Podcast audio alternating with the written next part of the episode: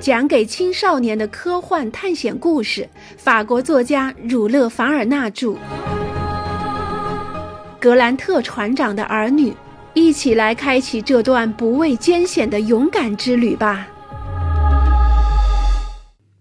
此时，他们眼前呈现出一个景色十分迷人的山谷，几条清澈的小溪在谷底的小树下欢快地流淌着。据植物学家霍克说。根据目前的资料显示，新西兰有两千种植物，并且其中有五百种是在这片土地所特有的。这里的花儿并不多，色彩也单调，一年生植物几乎没有。但羊齿草科、禾本科、伞形科植物却遍地都是。暗绿色的草丛间，到处耸立着开着猩红色花的铁心树。诺尔福克松，浓密树枝垂直挂下的侧柏，还有一种被新西兰人叫做李木的柏树。这种树和它们的欧洲同类一样，让人感伤，被各种各样的蕨草包围着树干。在大树的枝丫间，在灌木丛的顶上，几只快活的莺歌飞来飞去，叽叽喳喳。有一种颈下长一道红羽毛的绿袍，叫卡卡里奇；还有一种装饰着两撇漂亮黑胡须的，叫托波；还有一种八哥有鸭子那么大，浑身朱红，翅下羽毛的色彩尤其鲜亮。博物学家称它们为南方的涅斯托尔。一切显得那么祥和和安宁。少校和罗伯特在离伙伴们不远的地方。打到几只停歇在矮林下的秋菊和山郭，奥尔比奈特为了省时，边走边把它们拔了毛，为下一顿的佳肴做准备。至于帕格奈尔，只希望保留一只新西兰特有的鸟儿，根本不在乎猎物的营养价值。在他身上，地理学家的求知欲战胜了旅人的好胃口。当地有一种叫土衣的鸟儿。由于它的鸣叫声像冷笑，所以有时也被叫做朝东。如果他没记错的话，这种鸟儿还有一些奇特的习性。另外，因为它的黑羽毛上面还披着一层活像翻领似的白毛，看起来像一个教士的长袍，所以有时也被叫做神父。冬天，土衣会变得很肥。帕格奈尔对少校说。肥的都生病了，于是他就用喙啄开自己的胸脯，把肥肉去掉，以此来减轻身体的分量。您不觉得这很奇怪吗，少校？太奇怪了，我简直不敢相信真有这样的事儿。可惜帕格奈尔没能抓住一只土衣让大家看看，也让始终抱怀疑态度少校看看他胸脯上血淋淋的伤口。幸运的是，他们碰到了另外一个稀有的动物。这种动物常被人、猫和狗追捕，所以逃到荒无人烟的地区。现在在新西兰快要绝迹了。罗伯特像白鼬一样到处搜索，在一个用盘结的树根做成的鸟窝里，他发现了两只类似母鸡但没有翅膀也没有尾巴的动物。它们爪子上肢长四个齿。长长的喙，全身覆盖着头发似的白羽毛。更奇怪的是，它看起来仿佛是从卵生动物过渡到哺乳动物的标志。新西兰人管这种动物叫脊维，博物学家称为澳洲无翼鸟。昆虫的幼虫、植物的种子都是它们的食物。这种鸟儿是新西兰所特有的，欧洲动物园也很难引进。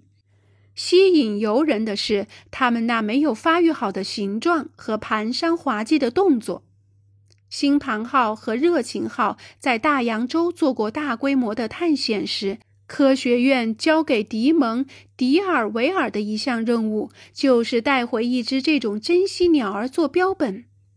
尽管他答应给土人很高的报酬，最终也没弄到一只活的几维鸟。帕格奈尔为自己的好运感到庆幸，他把两只鸟拴在一起，小心翼翼地拿着，打算等回去后把它送给巴黎植物园。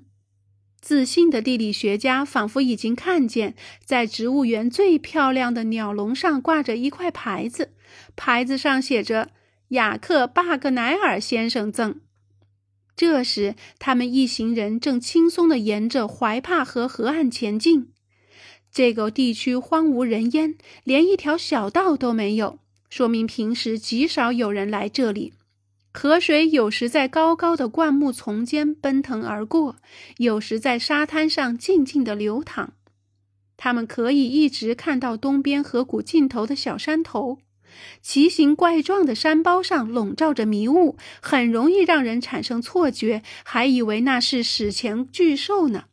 或许还有一群巨鲸突然化成石头。山峰坎坷起伏，这是火山岩的性质。新西兰的形成的确是由于最近一次火山爆发，火山在水面以上的部分不断扩大，有些地方二十年来已经增高近两米，而在它的底下，火还在奔突，使它震动抽搐。有时地火从多处间隙泉口和火山口喷出来。到下午四点时，他们已经愉快地走完了九英里路了。帕格奈尔不停地查看他那张宝贝地图。从地图上看，他们离怀帕河与怀卡托江的汇合处已不到五英里了。去奥克兰的路还是从那儿经过。他们将在那儿扎营过夜。那儿距离首府还有五十英里，两三天后他们就可以到达目的地了。假如他们运气好，能碰上来往于奥克兰和霍克湾之间的邮件马车，那最多几个小时就能到。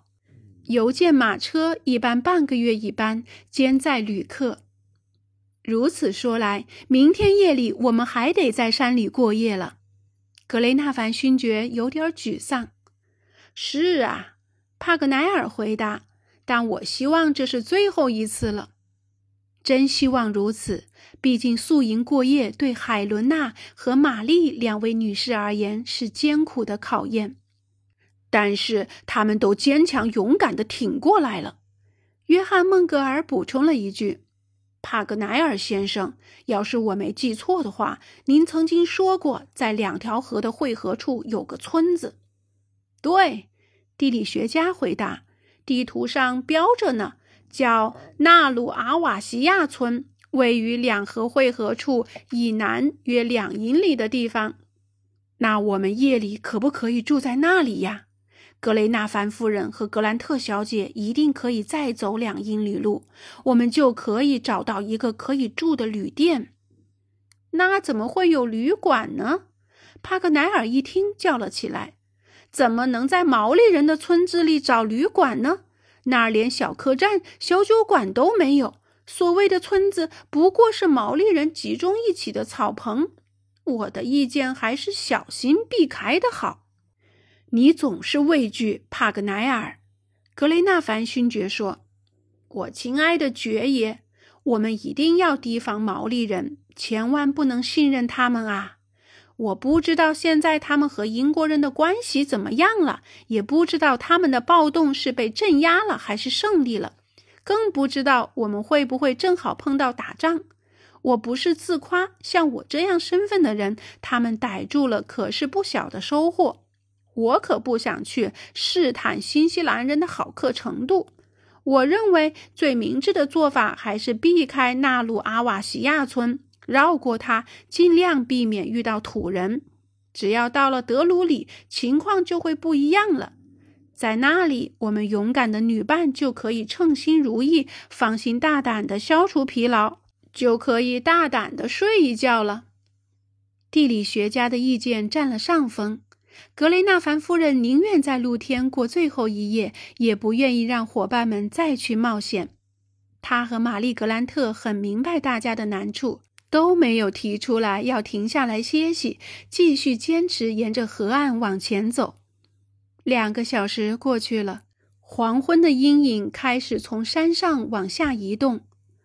太阳在落下之前，透过云层的缝隙射出最后几道刺眼的霞光，把远处东边的山峰染得绯红，好像是在向旅人匆匆道别。沐浴着傍晚的霞光，格雷纳凡勋爵和他的伙伴们加快了脚步。